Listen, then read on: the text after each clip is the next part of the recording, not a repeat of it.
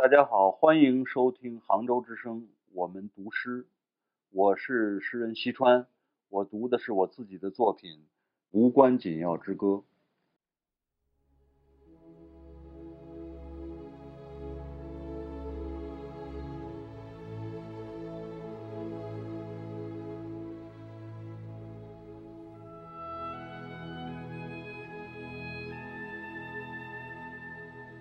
苍蝇叫不叫苍蝇无关紧要，它的嗡嗡声越来越大无关紧要。它喝了一肚子墨水，撒出的尿全是蓝的无关紧要。它决定做一只优秀的苍蝇无关紧要。我们两人鸦雀无声。苍蝇飞走，房间里多了一个人无关紧要。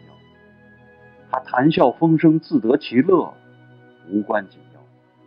他说他的聪明足以在天上吃得开，然后就走了。他是否成了天上最聪明的人，无关紧要。我们两人鸦雀无声，鸦雀无声的还不仅止我们两人，还有窗外的电线杆和他移动的影子。